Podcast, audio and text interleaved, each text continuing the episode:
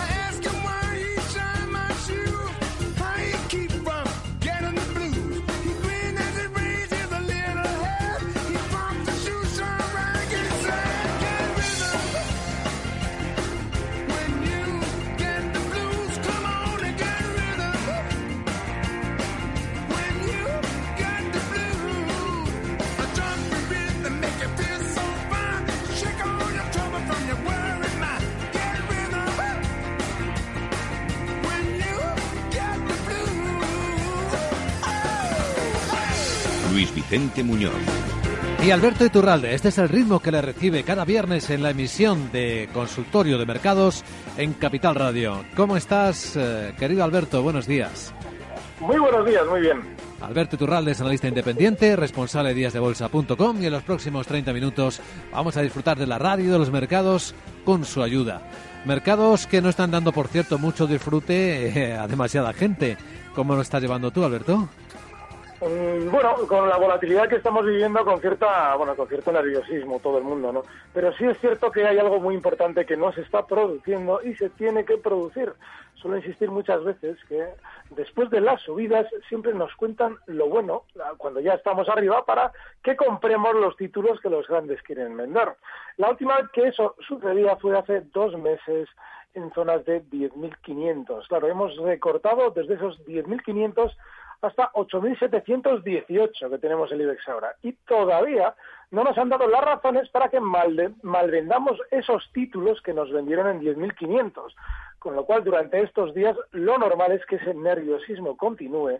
Las zonas 8.650 del IBEX, que están casi a la vuelta de la esquina, pero son nuevos mínimos con respecto a esta caída, con lo cual todavía nos debería quedar algo más de recorte y es importantísimo eso, es decir, que nos digan, vendan ustedes todo porque nos vamos a los infiernos. Bueno, ahí será el momento de seguramente tener un rebote, por ahora solo rebote, el mercado sigue bajista. Pues yo he escuchado ya más de dos decir véndanlo casi todo, ¿eh? Pues genial, genial, a ver si lo podemos escuchar a otros cuatro o cinco y ya que y si se ponen todos de acuerdo en un debate para decírnoslo mejor.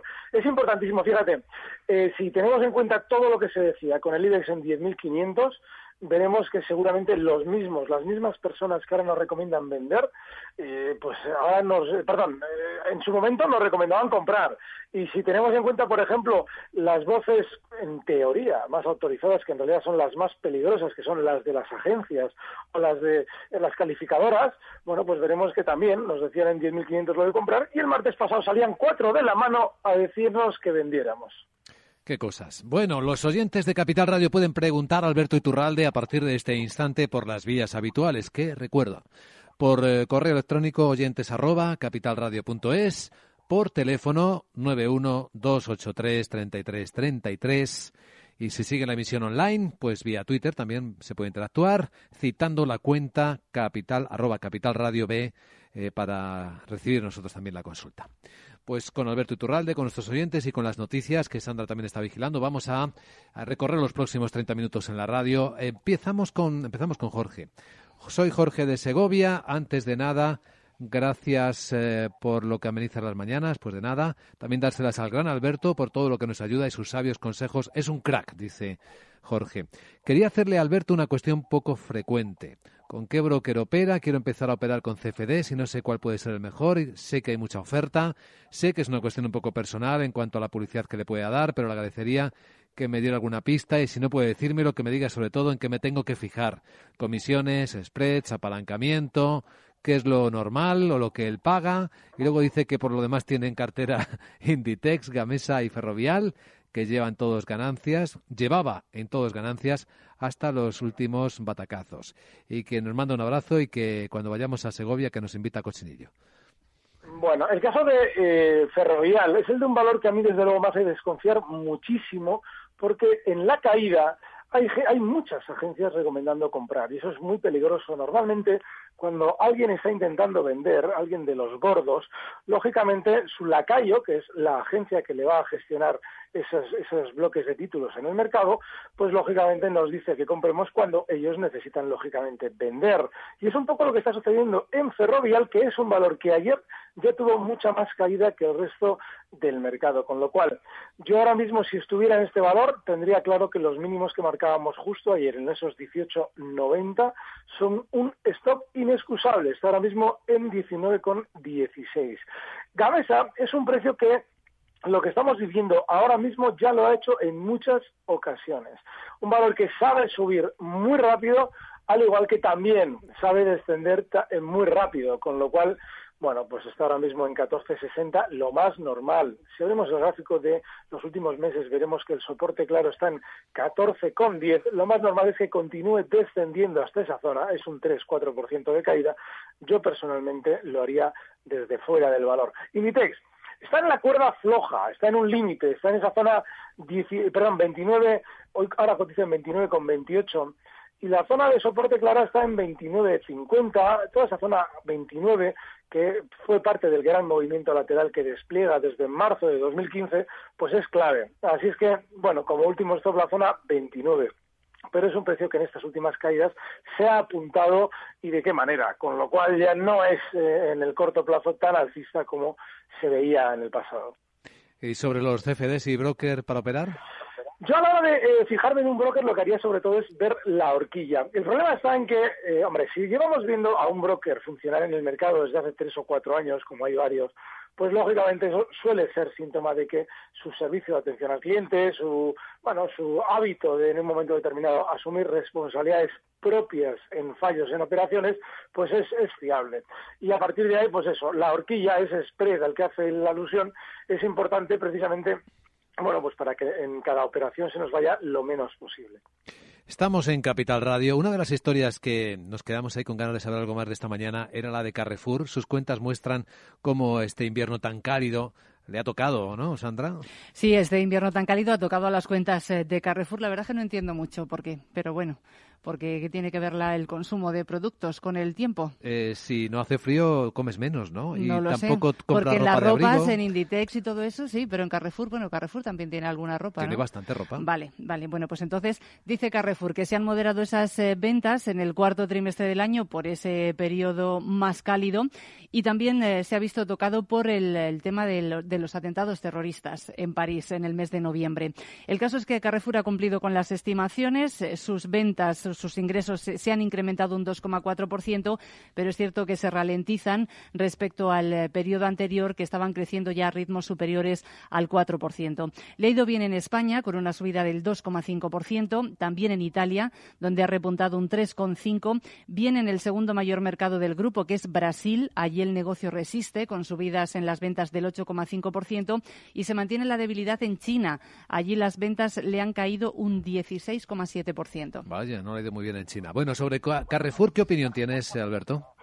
Bueno, Carrefour eh, viene realizando desde noviembre una caída desde 30,70 hasta los 24,89 donde está ahora mismo. Claro, si abrimos el gráfico de largo plazo, veremos que ha llegado justo a una zona de soporte. A mí me encanta cuando un valor en una zona clave empieza a recibir ya información eh, relativamente consistente. Es decir, eh, aquí nos están diciendo que las cosas, hombre, no han ido todo bien que esperábamos por el calor. Claro, eh, todo el mercado cae también por el calor, obviamente, porque es que Carrefour ha caído exactamente igual que los demás, con lo cual yo en principio lo que esperaría es que vaya haciendo un soporte, porque parece que nos están haciendo eh, tener razones para vender. Así es que si alguien entra en Carrefour, que vigile muy de cerca esos 24.50 que ha marcado como mínimo durante estos días, y ese es el stop. Mientras tanto, cualquier rebote hasta zona 26. Ahora por teléfono, Manuel en Madrid. ¿Cómo estás, Manuel? Buenos días. Bien, hola, buenos días. Adelante. Mi consulta era sobre red eléctrica, un, un stop y un posible objetivo en un pequeño rebote de estos. Muy bien, pues vamos a ver red eléctrica. Gracias, Manuel. Vale, está bien tirado. Buscar valores que eh, están descendiendo hasta zonas de soporte y eh, si miramos de largo plazo, red eléctrica vemos que tiene una tendencia alcista, pues son los ingredientes para intentar aprovechar en el mercado, en el lado largo, movimientos como el que hemos visto durante estas semanas. Todo ha caído, Red Eléctrica también lo ha hecho hasta el soporte en 73,10 que marcaba de mínimos ayer y ahí tiene que estar el stop. No quiere decir que vaya a aguantar, quiere decir que si tenemos que especular en el lado largo en un mercado que ya está bajista, lo mejor es hacerlo así. Así es que ese 73,10 y a la hora de ver un rebote, pues desgraciadamente no apunta mucho más allá del 75,50. Está en 73, 73. Correo de mm, Javier Fernández, ¿a qué precio se pondría corto en el IBEX si, y si cree que los 8.200 pueden verse próximamente como objetivo para estos cortos? Vale, eh, para estos cortos no lo sé, pero para algunos sí. Es decir, eh, que, que, vaya a llegar a 8.200 en esta tacada, es decir, en la caída que está haciendo, pues no lo sé. Eh, yo sí creo que vamos a ver los 8.200 porque deberíamos haber comenzado ya con toda esa especie de, eh, bueno, desfile, carnaval, de vendan ustedes todo. Sí, parece que hemos empezado, pero no, todavía no veo demasiado pánico en el mercado. Con lo cual, si tuviéramos que abrir unos cortos, yo lo que esperaría antes es un rebote, cruzaría los dedos a ver si tengo la suerte de ver rebotes hasta zonas de 9.200. Si abrimos el gráfico, veremos que esa zona 9.200 ha sido de gran soporte. En el pasado se ha roto ya a la baja ese soporte y ahora funcionaría de resistencia, 9.200. Y bueno, pues sí, el objetivo de los cortos, yo ahora creo que lo normal es que descendamos más hasta zonas de 8.600 para tener un rebote. Pero hombre, si por el contrario viéramos que efectivamente subimos hasta esa zona, pues ahí, ahí es donde salen los costos. Escribe Sandra, no, Torrecillas, otra Sandra, me gustaría saber si piensa que es un buen momento para invertir pensando en unos años. De ser así, me gustaría seis u ocho valores, nada menos. Vale. también es una buena idea siempre y cuando tengamos en cuenta un factor. Como normalmente todos los procesos alcistas, como el que hemos vivido en los últimos tres años, suelen estar un buen tiempo convenciéndonos de que compremos arriba. Hay que recordar que el IBEX venía subiendo desde julio de 2012 desde zonas de 5.900 hasta 11.000 800. Estuvieron meses diciéndonos, bueno, nos sacaron de la crisis, nos dieron resultados. Era un 100% de subida el que había realizado el IBEX en dos años, no, en tres años. Y una vez que ya todo era maravilloso y nos dijeron que comprásemos, pues lógicamente ahí estuvimos mucho tiempo haciendo techo una vez que todo el mundo compró, el mercado se descuelga a la baja. Bueno, pues a la hora de hacer una compra como la que nos está planteando Sandra, lo mejor es esperar también un tiempo al que, en el que escucharemos una información pésima, nos dirán que todo está fatal, que vendamos todo y ahí nos dará muchísimo tiempo para ir diciendo que ahora hay que actuar al revés con lo cual todavía como ese momento no ha llegado, ahora no podemos ver qué valores incluso van a funcionar mejor. Tendrán que ser esos precios sobre los que su propio núcleo duro, vía eh, directores generales, nos hable lo peor posible mientras hacen un suelo, con lo cual como eso tirará seguramente meses en hacerse, lo diremos en su momento. ¿Alguna pregunta que nos llega por Twitter? Dice, soy Antonio, ayer entré en posición compradora en Viscofan, Fresenius y Eurostox 50. ¿Qué opinión tiene? La de Viscofan muy buena, porque eh, Viscofan está, eh, es uno de esos precios que lleva muchísimos años en una tendencia alcista en contra de otros valores del mercado y en contra incluso del propio índice. Así es que yo creo que a la hora de especular, pues eh, este valor lógicamente nos da un poquito más de opciones de salir bien que otros. El caso, de, no quiero hablar mucho más de Viscofan, igual luego lo tocamos, hmm. pero el caso es, eh, de, por ejemplo, de Fresenius. Es el de un valor que también está relacionado con el Eurostox, porque una vez que ya había realizado mucha más subida que el resto del mercado alemán, lo meten en el Eurostox.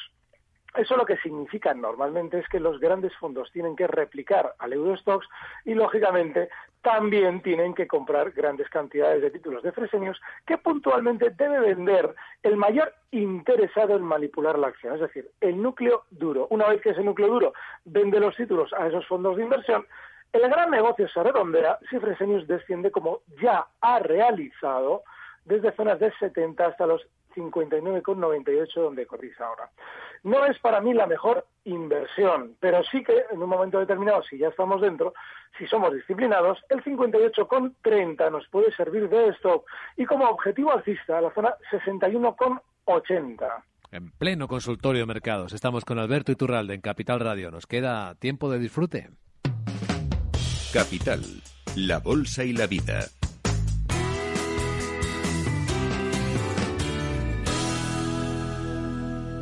Con los tipos de interés en mínimos históricos, los depósitos bancarios son como tarros de monedas. Ya no aportan la rentabilidad deseada. Es el momento de gestionar tus ahorros de forma diferente. Renta 4 Banco te ofrece R4 Activa, un servicio de gestión activa de carteras de fondos de inversión que se ajusta al perfil de cada inversor. Con total transparencia y riesgo controlado, tus ahorros en manos de expertos gestores. Infórmate en r4.com o en el 902 15 30 20 y obtén mayor rentabilidad para tu dinero. Renta 4 Banco, tu banco especialista en inversión. Techman Capital es una boutique de banca de inversión independiente, especializada en el middle market con presencia en España, Estados Unidos, México y Colombia. Ofrecemos un servicio personalizado, asesoramos en fusiones y adquisiciones, ampliaciones de capital, financiación y reestructuraciones y acceso al mercado de capitales. Techman Capital, somos independientes. No lo digo por presumir, ¿eh? pero es que yo siempre he sido muy psicólogo. A mí el olfato es que nunca me ha fallado. No sé, llama el instinto, o si quieres llama la intuición, pero nada más verle me dije, este paga, este paga seguro. Yo es que para estas cosas soy... En los negocios no hay intuiciones que valgan, solo hay bases de datos, experiencia y profesionalidad. En E-Informa tenemos toda la información que necesita para que pueda hacer un negocio seguro. Para más información, einforma.com. Gráficas Naciones. Más de 50 años de experiencia en el sector de las artes gráficas. Apostamos por la última tecnología tanto en impresión offset como en digital y gran formato. Realizamos todo tipo de impresión. Tarjetas de visita, folletos, libros, vinilos, decoración y montaje de stands. Más información en el 91 629 2145 o en gráficasnaciones.es.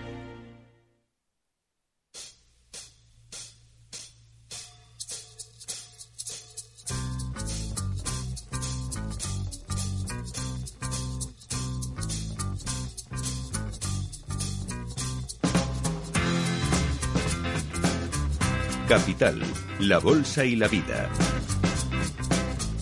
Siente la economía.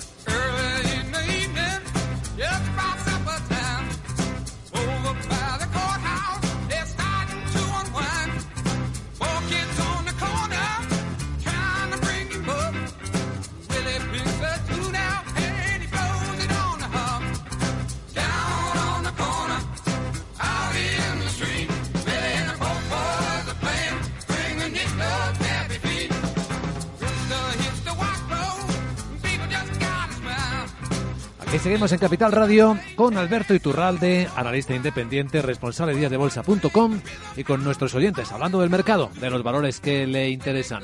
Estamos recibiendo llamadas, correos y bueno, de todo. José, Madrid, buenos días. ¿Qué tal? Buenos ¿Cómo estás? Hola, buenos días. Adelante. Eh, mira, le quería preguntar al señor Iturralde porque ayer estaba vendido me tuve que comprar en el futuro del DAX y luego a última hora en el 9, 9.933 me he quedado vendido. Entonces ahora estoy vendido. Eh, mi pregunta es, ¿cree que antes que hagan el rebote, porque hoy creo que es vencimiento de opciones, no sé cómo pillan las opciones, si bajistas o alcistas, pueden ir a intentar ir a hacer el doble suelo a mínimos de agosto. Esa era mi pregunta. Muy bien, gracias, José. Pues uh, responde Alberto Iturralde. Para hoy, desde luego, no lo veo, pero sí que, bueno, esa posición a mí me parece que está bien siempre que tengamos ese claro ese stop en 9.300. Ahora, el anticipar un movimiento tan rápido en tan poco tiempo, yo desde luego no lo sabría hacer. Eh, sí que creo que durante estos días el DAX va a seguir con, el mismo erratismo que ha tenido durante estas últimas eh, sesiones, y lo lógico es que se stop en 9.000, justo donde ha entrado, ¿eh? está muy bien entrado además, ese corto en 9.930 y yo el primer objetivo bajista que le fijaría como mucho estaría el primero, ¿eh? en la zona 9.680. No mucho más allá, en ese cortísimo plazo, nada más. Pues fíjate qué diferente parece estar sintiéndolo Gabriel, que pregunta que si terminasen en positivo y las bolsas podría haber rebote fuerte. Hombre, poder podría. Lo que ocurre es lo siguiente. Normalmente para haber un rebote fuerte, como él dice, tiene que haber una reacción violenta al alza y no estamos viendo una reacción violenta. Estamos viendo que efectivamente nos asustan, como pasaba, por ejemplo, ayer, para cerrar sin que se haya roto del todo la vajilla. Bien, eso está bien, pero no anticipa rebotes fuertes. Se necesita movimientos con muchísimo pánico para que efectivamente el rebote sea violento al alza y deje todo el mundo fuera del mercado y lógicamente mirando e intentando preguntarse por qué rebotamos. Como eso todavía no se está viendo, yo desde luego que pueda haber rebote, es que estamos ya en soportes, es normal, pero que vaya a ser fuerte, no hay síntomas de que, de que sea así. Escribe Julio López, buenos días, me gustaría que me analizase bolsas y mercados, soportes y resistencias, a dónde podría llegar. Y también preguntarle al señor Iturralde cómo se posicionaría en el petróleo, si hacerlo con un ETF y si me dijera alguno ya sería de lujo. Muchísimas gracias, dice esto último es muy sencillo. Yo nunca especularía vía fondos, nunca. Eh, en cierto modo, en los fondos no suele haber necesariamente una correlación directa o exacta, directa normalmente sí, pero exacta del subyacente con respecto a la gestión que se ha realizado de ese subyacente por parte del fondo. De manera que yo lo que haría es buscar cualquier tipo de derivado con el menor apalancamiento posible. Un CFD, por ejemplo, tiene mucho apalancamiento en sí mismo, pero si nosotros, eh, por ejemplo, si tenemos 10.000 euros y los 10.000 los vamos a utilizar de garantía, pues estamos súper apalancados. Pero si tenemos 10.000 euros inmovilizados y solo vamos a utilizar como garantía pues, pues 300 eh, o 400 euros, pues lógicamente hay ese recorrido en el petróleo va a ser mucho más cómodo. Yo lo que quiero del petróleo es lo que he comentado estas últimas semanas. En el momento en el que este, esta materia prima desciende, en el caso del petróleo concretamente, ya parece ser que vamos a ir a la gasolinera y nos van a pagar por repostar. Porque, entonces, como todo el mundo está muy bajista, yo creo que si abrimos ese gráfico veremos que la zona 29 dólares es de un soporte fortísimo y si encima todo el mundo lo está enviando a los 25 y a los 20 dólares, pues lo normal es que ahora mismo haya tal sentimiento negativo que más bien hay que estar con la caña alcista que esperando más caídas en el crudo. Está en 30,08, con lo cual, bueno, pues sí, es posible que tengamos más caída, pero para mí, eh, por lo menos bajo mi criterio, lo normal es que rebote en esa zona 29. El caso de bolsas y mercados.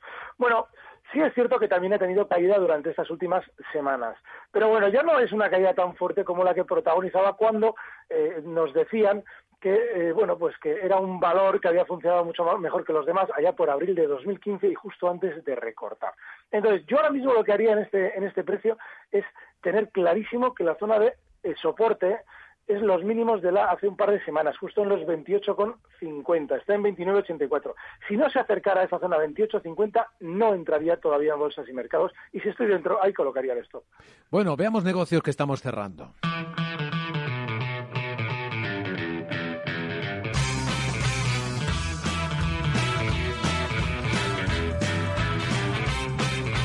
Uno del que hablábamos bien pronto esta mañana ya se ha cerrado, se ha confirmado. Haier, el fabricante chino de electrodomésticos, se queda con la división de los mismos de General Electric. Y luego tenemos que el regulador británico, Sandra, ya ha aprobado una fusión importante. Sí, el regulador británico ya ha dado el visto bueno, el ok a esa fusión entre BT y el operador de móviles EE. E. Esas son las siglas, un operador de móviles que está participado por Orange y también por Deutsche Telekom.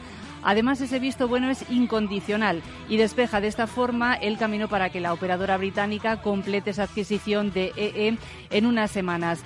Los reguladores dan el visto bueno a la fusión a pesar de que había muchos grupos rivales que estaban eh, mostrando su inquietud porque este, por la posibilidad de que BT monopolizara el sector de las telecomunicaciones en el Reino Unido y dice el regulador que las pruebas que han realizado pues que no ven que vaya a causar un daño significativo en la competencia ni en los intereses de los consumidores.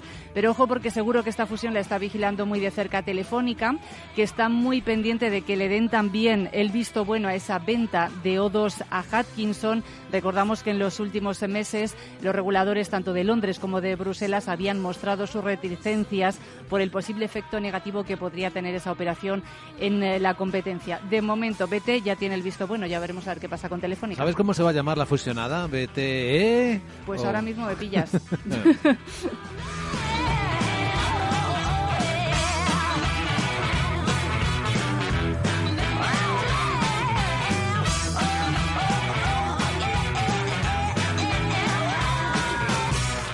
Con Alberto Turralde estamos hablando, además de introduciendo las noticias que se van produciendo. Eh, escribe Oscar, em, a ver, el viernes pasado compré Viscofan a 54.35, lo vendí en 55.5. ¿Cómo ve comprar de nuevo a los precios de hoy? Vaya, está enganchado con este valor. Sí, es que hay un dato sobre Viscofan muy importante y es que de los poquitos valores que han mantenido relativamente el tipo durante estos días, uno de ellos es Viscofan. Claro, el problema que hay es que la operativa que él plantea, o que quizás, bueno, por lo que veo yo que él dice ya anteriormente, es de muy corto plazo. Sin embargo, Viscofan es un valor en el que sí se pueden plantear estrategias, pero es importante también darnos cuenta de que su tendencia alcista es de largo plazo.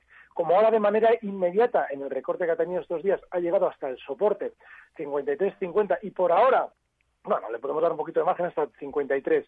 Por ahora lo está aguantando, cotiza en 53,29. Bueno, pues nos podemos plantear una reentrada con justo el stop en 53. Pero yo creo que es un valor más para estar en el largo plazo que para buscar esas estrategias más puntuales. Escribe vía Twitter Sidera Visus, dice, hay malas noticias de ACS y haciendo caso a su teoría, compré. ¿Hice bien?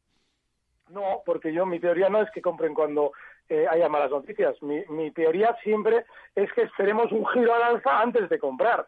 Lo que no tenemos que hacer nunca es, una vez que un valor ha subido y ha frenado la subida, comprar porque nos den buenas noticias. Lo mismo al caer. Si ACS es un precio que se ha tirado desde mayo de 2014, durante año y medio, después de haber subido, que había subido en dos años desde 9 euros hasta 33, pues ese movimiento lateral arriba ese movimiento lateral de año y medio después de haber terminado la subida, pues lógicamente se tiene que purgar ahora a la baja. Y eso será cuando una vez que el valor haya recortado, escuchemos malas noticias y deje de caer, cosa que no ha hecho. ACES está cayendo con muchísima más verticalidad que otros valores y sí, nos tendrán que dar noticias negativas, pero eh, no sabemos hasta qué punto va a ser negativo y hasta qué punto quieren recoger. Eso solo se ve una vez que el valor ha dejado de caer, tenemos que echar un vistazo a todo lo que nos habían contado negativo y cuando empieza a subir, es decir, empieza ya a rebotar, es decir, ha hecho un suelo, ahí sí, ahí tenemos que confiar porque nos han metido el miedo en el cuerpo, pero lo ha hecho muy mal, desde luego. Bueno, yo confío que haya entendido ahora la eh, explicación detalladísima de, Alberto Iturralde sobre su teoría de, de, los rebotes y de las caídas. Escribe, mm, a ver, GT desde San Sebastián. Tengo SACIR compradas a 2,9 y estoy bastante desesperado ya que en su momento no puse stop. ¿Qué hago? Dice, aparte de llorar. Sí, el problema de estos precios en los que ya tenemos una pérdida tan enorme, está ahora mismo SACIR en 1,60.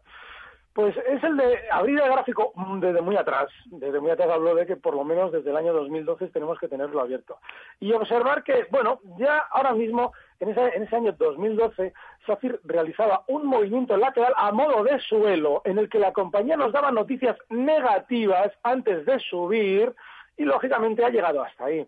En esa zona es probablemente donde el núcleo duro tiene más títulos comprados, con lo cual es más probable que no lo quieran dejar descender de ahí en esta primera caída. Bueno, pues yo colocaría un stop, ya que tiene esa pérdida acumulada, bueno, pues colocaría el stop en zonas de 1,45, ya de perdidos un poquito más, a un poquito más de río, por lo menos. Y a la hora de ver, si es que se ve, que yo creo que sí se va a ver, rebotes hasta zonas de 1,80, me replantearía que el hecho de que yo haya comprado en tal o cual punto es indiferente para el valor. Lo importante es lo que él vaya a hacer. Si ya lo está pasando mal, quizás aprovecharía para asumir ciertas pérdidas en la zona 1,80. Pues mira lo que nos escribe Víctor Chávez. Eh, leí titulares ayer de Véndalo todo y he aprovechado para comprar Endesa con stop a 17.20 y largo en el IBEX con stop en 8.600. También se puede recomendar algún libro, dice vale. No, está muy bien, está muy bien que observemos precisamente lo que él nos remarca y que ya remarcabas tú, ¿no? Al principio, Luis Vicente, lo del tema de que ya todo el mundo está diciendo de vender. Claro, hay un detalle. A mí hay algo que no me gusta en esta caída para entrar comprador ya un poquito a lo loco. Y es que normalmente el pánico se suele eh, caracterizar porque todos los valores descienden de una manera proporcional, por lo menos que todos los valores generan su pánico. Y hay muchos que no lo han generado. Uno de ellos es Endesa. Así es que yo, en principio, sí es cierto que su tendencia a largo plazo sigue alcista, pero sí que en este valor solo entraría si desciende hasta una zona clara de soporte. En el caso de Endesa, la zona 17, más abajo de donde él decía el stop, 17 eh, o 16,95, vale, pero no justo donde él decía esos 17,20 no son un soporte consistente. Entonces, si en esa zona 17 efectivamente viéramos que todo de la mano mm, recorta, pues sí que seguramente ahí tanto Endesa como muchos otros protagonizarán un rebote, pero a mí me falta ese ingrediente de todos descendiendo que no estoy viendo. Una rápida antes del minuto de oro sobre el futuro del DAX. Escribe Javier Fernando que tiene un par de posiciones abiertas cortas. La primera en 11.325, stop en 10.400. La segunda en 10.774, stop 10.200. Bueno, pues las tiene de maravilla. Estamos hablando de que a las dos le saca una rentabilidad enorme. Yo creo que el, futuro del DAX es un poco lo que he comentado antes, en el muy, muy corto plazo, mm. esa zona 9.930. Como él tiene esas posiciones abiertas con un poquito de holgura, pues podemos buscar la super resistencia, que es importantísima, de los 10.050 puntos. Sería para una posición tan tranquila como la que él lleva. Pero está genial. Y desde luego que yo sí creo que a mí, a mí desde luego no me extrañaría ver al DAX en niveles, no ya de antes nos comentaba José, niveles de agosto, yo creo que incluso en niveles de agosto de 2014, en zonas de 8.900 puntos. Lo que pasa es que eso tardará. Hay que tener en cuenta que el DAX sí es un índice que ha subido muchísimo más que el IBEX y hay que empezar ya a descorrelacionarlos porque es normal que el IBEX contenga más caídas, mientras quizás el DAX ahora sí quiere hacerlas.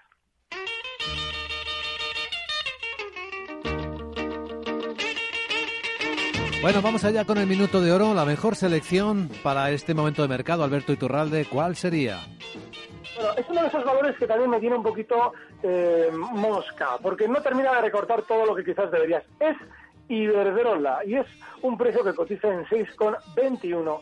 Tiene un stock claro en la zona 6,14. Ahí vamos a ser tremendamente disciplinados por si se quisiera apuntar a las caídas generalizadas. Y mientras tanto, la estrategia tendría un objetivo alcista en 6.33, de manera que también es de las de muy corto plazo. Iberdrola, la selección de Alberto Iturralde, analista independiente y responsable de díasdebolsa.com, cada viernes en Capital Radio y la semana que viene, al principio, con Laura Blanco en Mercado Abierto por la tarde. Gracias, Alberto. Feliz viernes. Muchas gracias. Feliz viernes. Recibe al momento las operaciones de Alberto Iturralde vía SMS en tu móvil. Operativa DAX.com. En Sherwin Williams somos tu compa, tu pana, tu socio, pero sobre todo somos tu aliado, con más de 6.000 representantes para atenderte en tu idioma y beneficios para contratistas que encontrarás en aliadopro.com. En Sherwin Williams somos el aliado del PRO.